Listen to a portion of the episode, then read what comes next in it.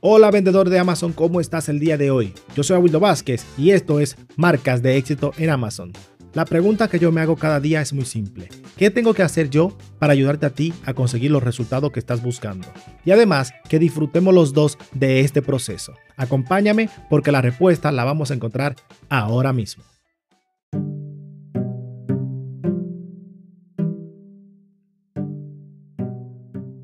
Bienvenidos creadores de marcas nuevamente a Marcas de éxito en Amazon. Yo soy Abuelo Vázquez, su presentador el día de hoy y en esta ocasión tenemos a Jesús Fernando de Ingenios Perú. Es una empresa dedicada a la formación y desarrollo de estrategia para empresas de Perú e internacionales. Así que vamos a hacerle una cuantas preguntas a este, este emprendedor y a ver qué, no, qué nos trae.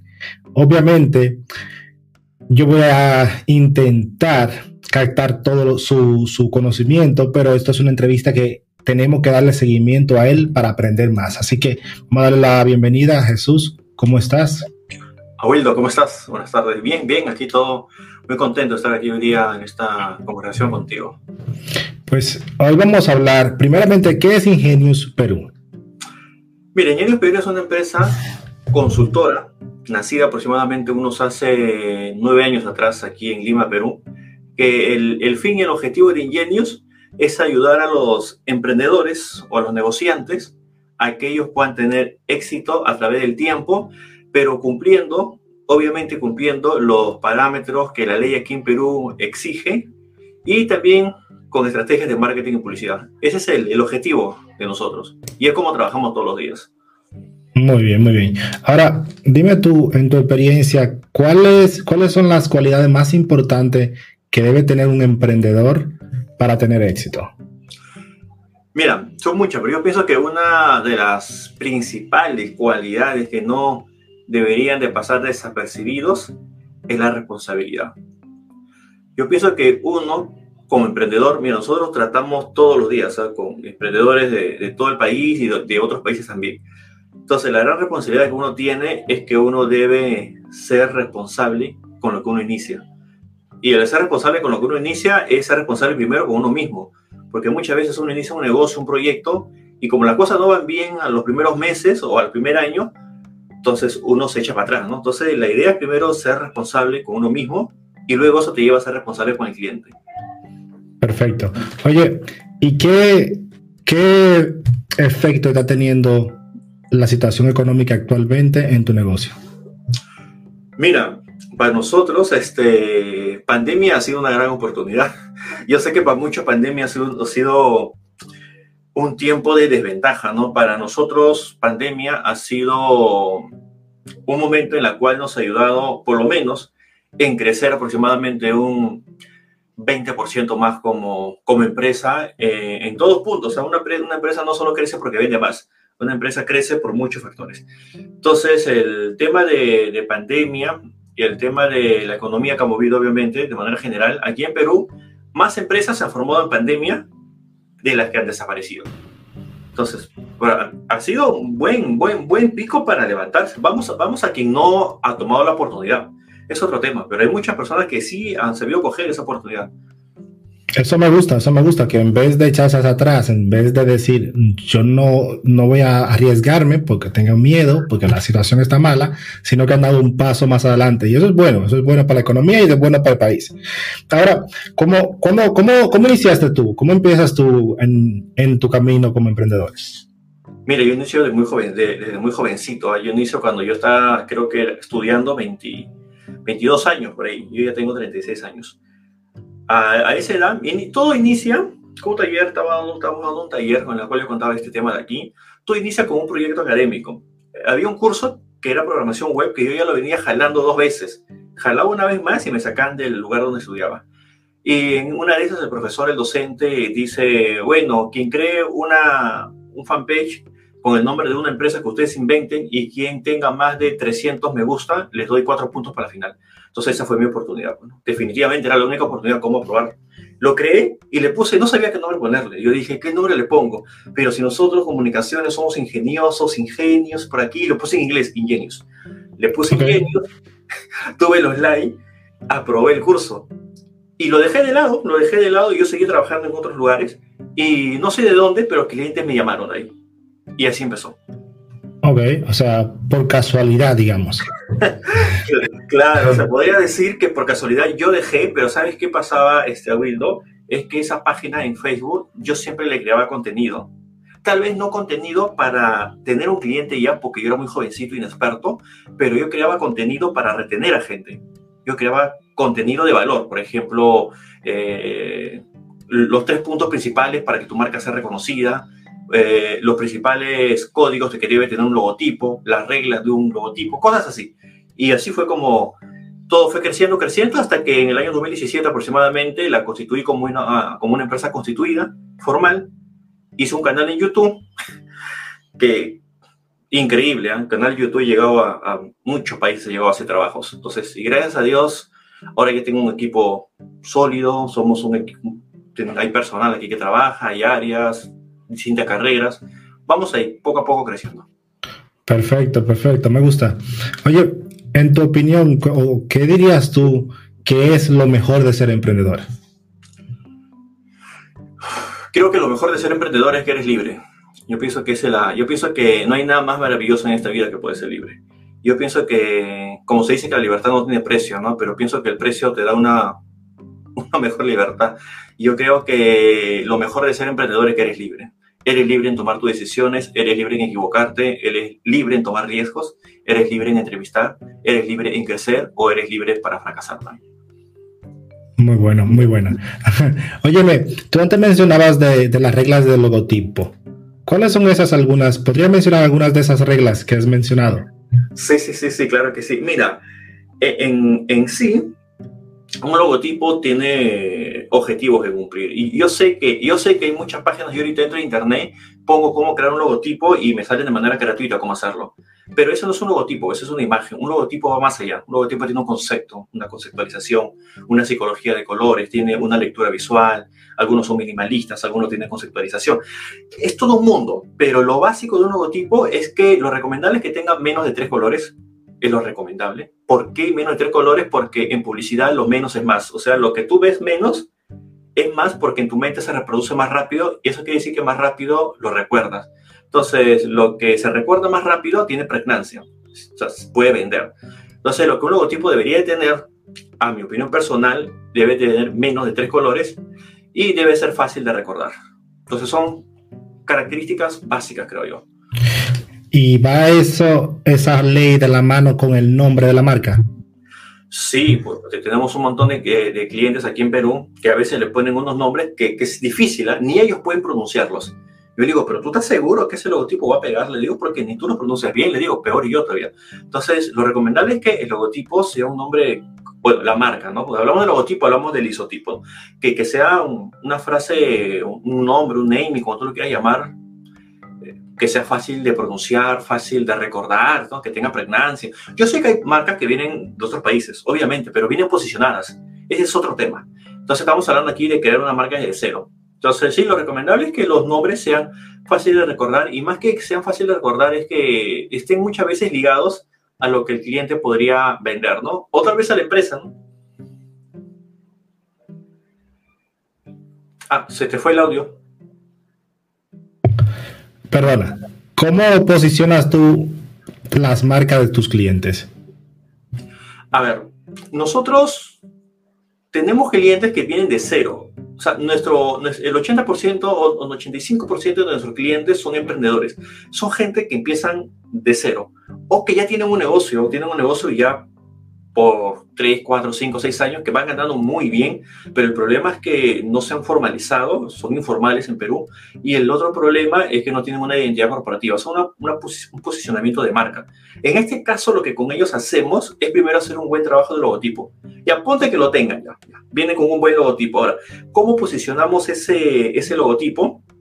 Bueno, hacemos branding, pero eh, lo que pasa es que el branding también está muy manoseado. O sea, yo pienso que el branding debe de aterrizar a las necesidades de que la empresa tenga. ¿De qué le vale un emprendedor que tiene un presupuesto corto de publicidad de que yo le meta un proceso de branding? Le digo, vamos a brandear la marca por todos los medios y al final no hay presupuesto para hacerlo. Al final más, más hay gastos más hay pérdida. Entonces, lo recomendable que yo les digo, empecemos con lo básico. Primero, presencia digital. Hagamos publicidad digital. Tal vez la gente, ¿cómo te va a comprar si no te conoce? Primero que hacer un reconocimiento de marca. Hacemos algunos videos, hacemos algunas campañas, posicionamos un poco la marca y por lo bajo vamos vendiendo el producto o el servicio. Me gusta, me gusta. Oye, ¿cómo dirías tú, o me puedes contar mejor, algunos de los resultados que ha tenido que has tenido tú o que haya tenido alguna de tus empresas que tú has mentorizado y que tenga buenos resultados? Sí, hay un cliente, yo me he sorprendido. Yo, es un cliente que lo tuve como hace, no sé, unos cinco años por ahí tuve. Él vino para crearle su identidad corporativa, o sea, su logotipo y su página web y todo eso ahí. Y esa era una empresa que se encargaba de importarlo, o sea, creo que compraba de China y aquí en Perú lo distribuía empezó de la nada. Hasta donde yo tengo entendido por lo que yo vi, de la nada. Pero ahora lo he visto en TikTok, he visto que importa productos de China ya con el logotipo que nosotros le hemos hecho, o sea, ya habla con el proveedor allá, tiene unos paneles grandazos con su logotipo, hace videos, transmite.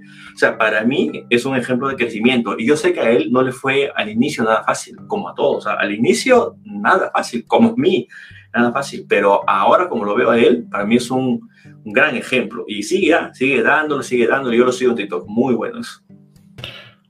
¿Cuáles son los desafíos del espíritu del emprendedor que, que debemos competir o que debemos romper? Mira, mm, yo pienso que uno de los factores de los emprendedores que es fatal en ellos, te digo porque lo veo todos los días, es el tema de la motivación. Ahora, hay un concepto, ¿no? Que la motivación es, es un estímulo externo o interno que te motiva a hacer algo, es la motivación. Entonces, hay un concepto que dice que no existe la desmotivación, porque si yo estoy motivado para estar feliz, estoy motivado para ser feliz. Si yo estoy motivado para estar triste, bueno, también estoy motivado para estar triste. O sea, algo sucede. Entonces, no es que yo esté desmotivado, hay una motivación para yo estar bien o hay una motivación para yo estar mal.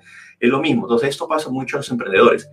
Ellos muchas veces, por cosas externas que les pasan, muchas veces empiezan un proyecto, empieza como socio, por ejemplo. Nosotros formamos empresas con tres, cuatro, cinco socios y al final, después de un mes, dos meses, vienen y me dicen, ¿sabes qué? Quiero formar esta empresa. Y digo, ¿y qué pasó con las que formamos antes?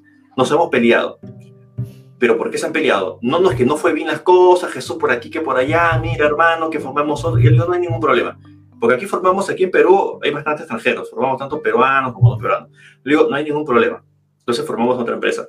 Yo pienso que tiene que ver mucho cómo está motivado las personas para hacer las cosas y muchas veces el gran error que tenemos, y lo hemos explicado ayer en un taller que hemos dado, es que el primer año quieren ser millonarios. no, no, va a suceder así. No, no va a suceder así. Bueno, todos tenemos, eh, tenemos ese sueño, ¿no? De conseguirlo, de vender el primer millón. supongo, yo que, supongo yo que lo malo es ponerte una meta tan corta, digamos, y, que, tú te, que, eso sea negativo, contra, contraproducente para ti, porque si tú lo vas y, lo estás dando todo y lo, y lo intentas conseguir, eso está bien, pero el problema es cuando eso se convierte en algo negativo, que te pones el techo demasiado alto, que no lo consigue en el tiempo que quieres y luego empiezas a tener problemas de, motivación o problemas de, de, deseo, de deseo, que ya no, no quieres hacerlo. Claro, sí. Oye, ¿cómo dirías tú, okay, cuáles consejos le darías tú a, una a un emprendedor, a, un, a un grupo de emprendedores que quieren montar una empresa desde el extranjero en Perú? Hay varios, ¿ah? tenemos varias, varias empresas que la formamos aquí. O sea, a ver, para que una persona que no vive en Perú forma una empresa en Perú, mira, no es por hablar bien de Perú porque viva acá ni que sea peruano, pero Perú es uno de los países que más se está desarrollando en toda Latinoamérica. Pueden buscar esta data en Internet. Pueden buscar en, el Banco Internacional, por aquí que por allá. Le va muy bien. Entonces, tenemos muchas personas que no viven en Perú y nos dicen, quiero formar mi empresa en Perú. Yo le digo, perfecto, no hay ningún problema. Pero para formar la empresa en Perú, tú necesitas un representante legal en Perú. Como tú no puedes venir, uno de los requisitos para que formes una empresa, si eres extranjero en Perú, es que tú firmes la documentación y pues tu huella. Pero como no estás en Perú, entonces necesitamos un representante legal, o sea, una persona que con una documentación tú le des un, poder para que haga tu, tu, trámite por ti. En sí, le va muy bien. El, el, peruano, pienso que igual más que todo como, como el latinoamericano, centroamericano, pero el peruano es muy querendón. O sea, el, el peruano confía bastante, el peruano come bien, por algo tenemos una de las mejores gastronomías del mundo. Entonces aquí quien haga alguna empresa de comida no pierde. Empresa de delivery, tampoco. Empresa de venta de ropa, tampoco. Aquí todos compran, pero... Y acá tenemos un montón de empresas. Entonces pienso que si alguien quiere formar una empresa en Perú, simplemente un representante legal aquí, invertir lo que se invierte para formar una empresa en Perú, que no es mucho, debería de ser aproximadamente unos 180 dólares para hacer los trámites legales, ¿ah? para que esté formalizado legal. Ya luego que quieras hacer alguna, algún tema de estructura, pero ese es otro tema. Pero va, va muy bien. ¿Cuánto tiempo tarda eh, en crearse la empresa? Eh, sí, depende de quién lo haga. si nosotros lo hacemos, te demora aproximadamente, tranquilamente, a ver, ponle con toda la inscripción dos semanas. Dos semanas, pues bastante rápido, diría yo. Sí, sí, sí. Sí, bastante rápido. Oye, ¿me podrías contar algo que haya salido mal en tu empresa o alguno de tus mm, estudiantes y que puedas compartir con nosotros? A ver, algo que haya salido mal. Mira, este, sí, a veces yo creo que mucho, mucho tiene que ver el equipo con el que trabajas. Entonces aquí yo no trabajo solo, es cierto, yo soy el gerente, pero aquí tenemos un equipo que trabaja. Y uno de los, de los, desafíos que tuvimos fue conseguir el personal idóneo para que trabajen como community manager, para que manejen las redes que teníamos. Eh, nosotros no, nos, nos aventuramos en el mes de noviembre del año pasado, 2021, a lanzar nuevamente el servicio de administración de redes sociales. Y estamos casi 20 de noviembre y nuestra meta fue tener 15 clientes hasta diciembre, pagando obviamente una membresía mensual. Esa era la meta, 15 a diciembre. Al final, la meta la recontrarrompimos y fines de, fines de noviembre ya teníamos 50 clientes que manejamos sus redes sociales. Pero ¿cuál era el problema? Era quién iba a manejar esas redes sociales. Aquí todo el equipo que tenemos ya tenía una responsabilidad determinada. Uno no se abastecía, llamamos a más personas y ahí fue, ahí fue el gran error, de que nosotros no pudimos, no nos adelantamos en poder planificar la calidad humana. Planificamos el, el, proceso, el costo, el gasto, el presupuesto, pero no planificamos a detalle la calidad humana. Los chicos vinieron a las tres días, cuatro días, teníamos que cambiar, cinco días cambiamos, cambiamos por aquí, por allá y en febrero cerramos el servicio. Ahora, ahora hemos reabierto de nuevo, pero distinto, tiene un valor más agregado, diferente. Ok, o sea que digamos que no se prepararon para la rapidez del crecimiento, digamos, ¿no? Sí, sí, sí. sí. Ok. Mm, ahora me puedes decir, yo sé que tú haces talleres presenciales en el Perú. ¿Me puedes contar un poco de qué, de qué, de qué van esos talleres?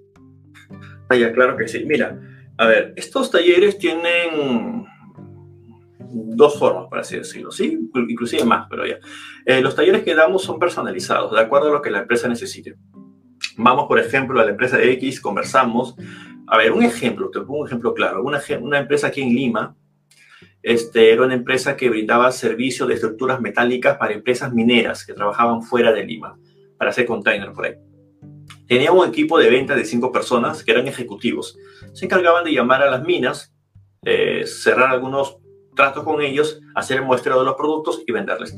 El problema es que no estaba dando resultados. Entonces nosotros que hicimos, fuimos y le dimos a ellos un, una, un taller que duró, si no me equivoco, dos semanas, desde el inicio del contacto con un cliente corporativo, el proceso, los compromisos y el cierre, el tema de telemarketing. Ese es uno de los talleres que damos de acuerdo a lo que la empresa necesite, ese es un punto. Otros talleres que damos, lo damos aquí en, en Perú, presenciales, en, las, en los municipios, o en las municipalidades, tenemos varios en YouTube también, en los cuales vamos y damos talleres libres para que todas las personas emprendedoras o empresarios que viven dentro de, ese, de esa jurisdicción puedan ir de manera gratuita a poder capacitarse un poco más en todo lo que son el temas empresariales, en temas legales en Perú, en temas de marketing, las actualizaciones de Facebook y temas por ahí. Vamos, vamos a meterme con la, con la política. ¿Los políticos apoyan este tipo de iniciativa? Eh, ¿Va, ¿Tú sientes que, que, el gobierno dice de vez en cuando, sí, vamos a contratar a X empre, empresario para que no, nos motive o nos, forme a la población o es solamente la parte privada la que siempre hace ese tipo de iniciativas?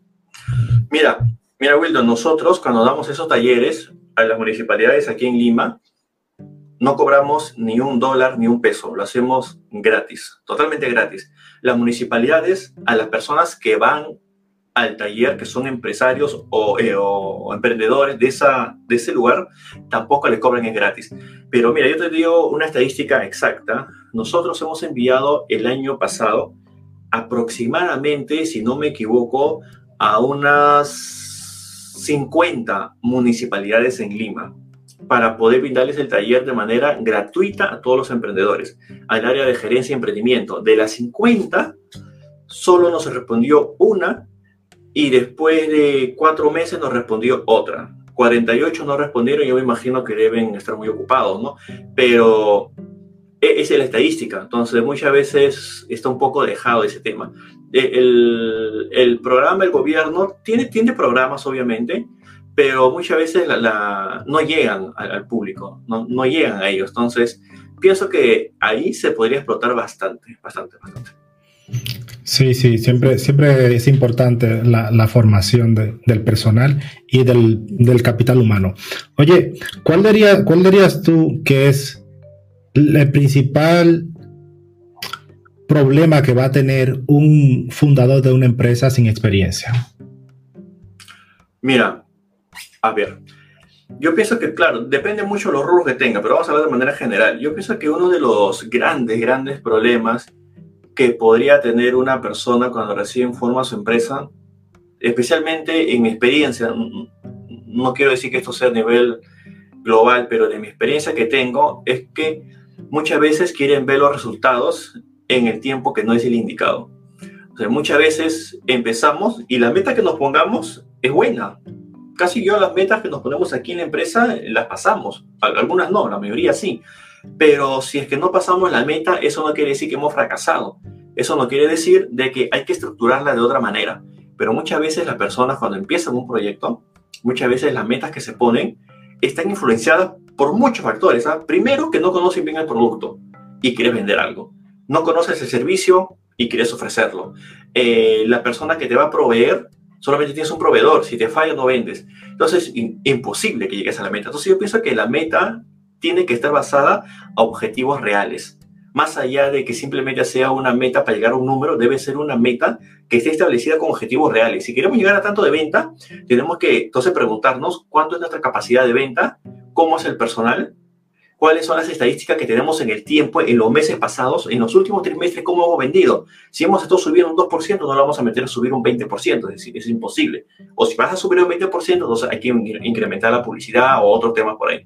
Pienso que ese es uno de los grandes problemas de los emprendedores, es que queremos ver resultados en el tiempo que no es el indicado y que muchas veces no estamos capacitados en lo que nos estamos este, adentrando, ¿no? Obviamente que nos podemos capacitar, eso sin duda alguna, eso sin duda alguna. Todos los días nos capacitamos, yo me capacito todos los días.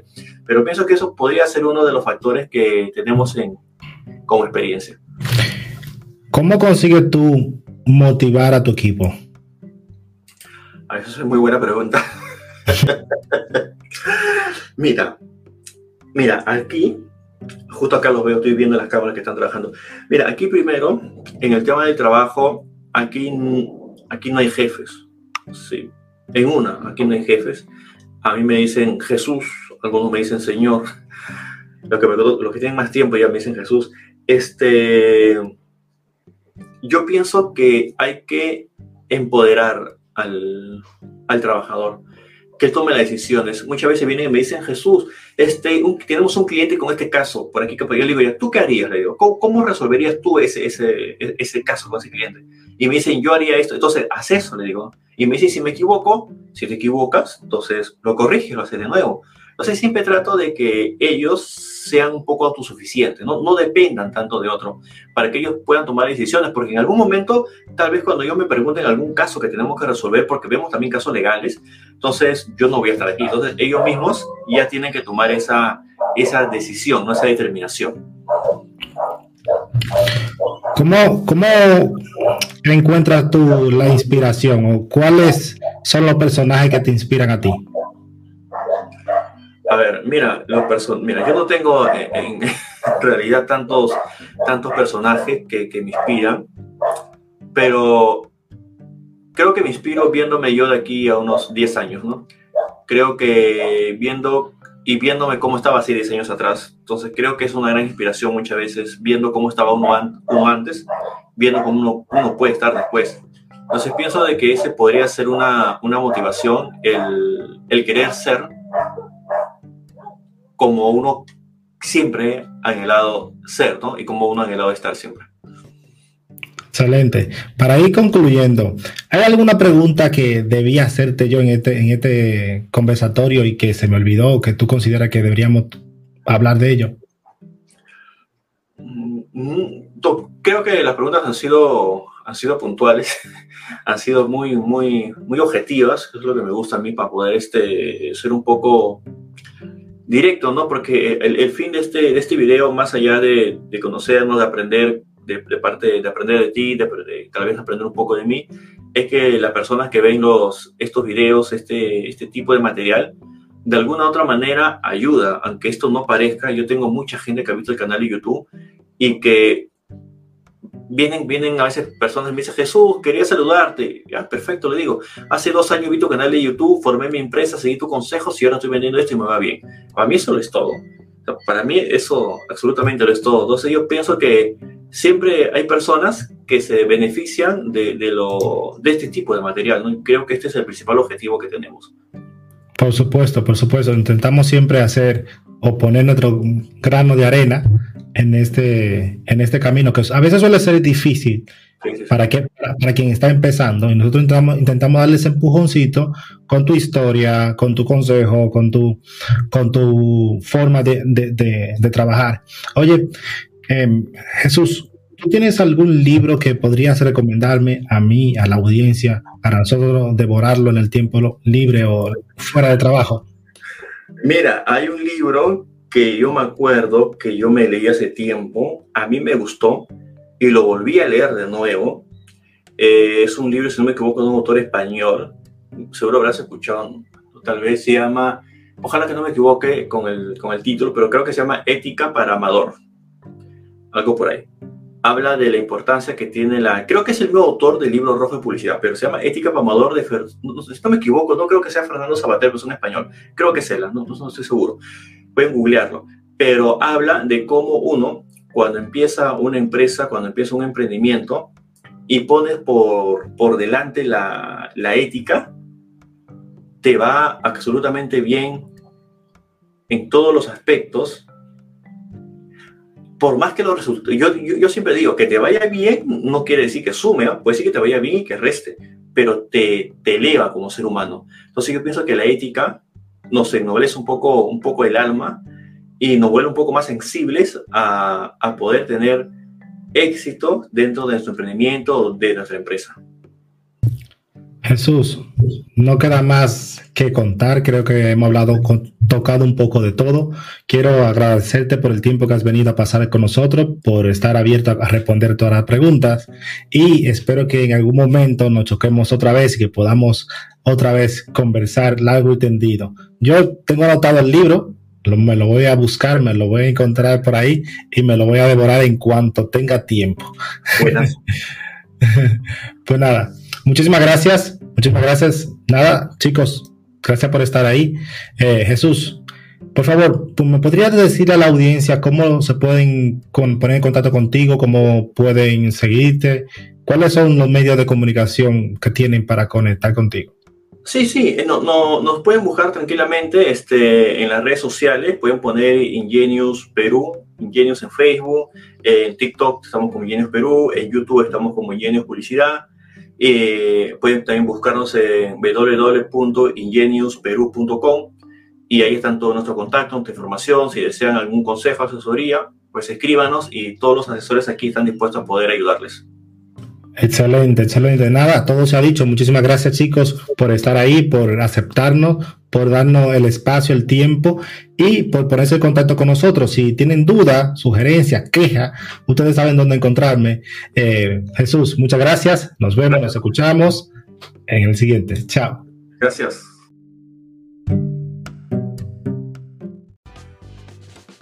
Muchísimas gracias por llegar hasta el final de este programa. Como regalo especial te tengo un ebook de cómo vender en Amazon paso a paso. Para descargarlo, simplemente tienes que ir a las notas del programa y encontrarás un link. O si prefiere, puedes ir a www.awildobasket.com, vas a productos y encontrarás el ebook que es descargable. Muchas gracias y nos escuchamos en el siguiente programa.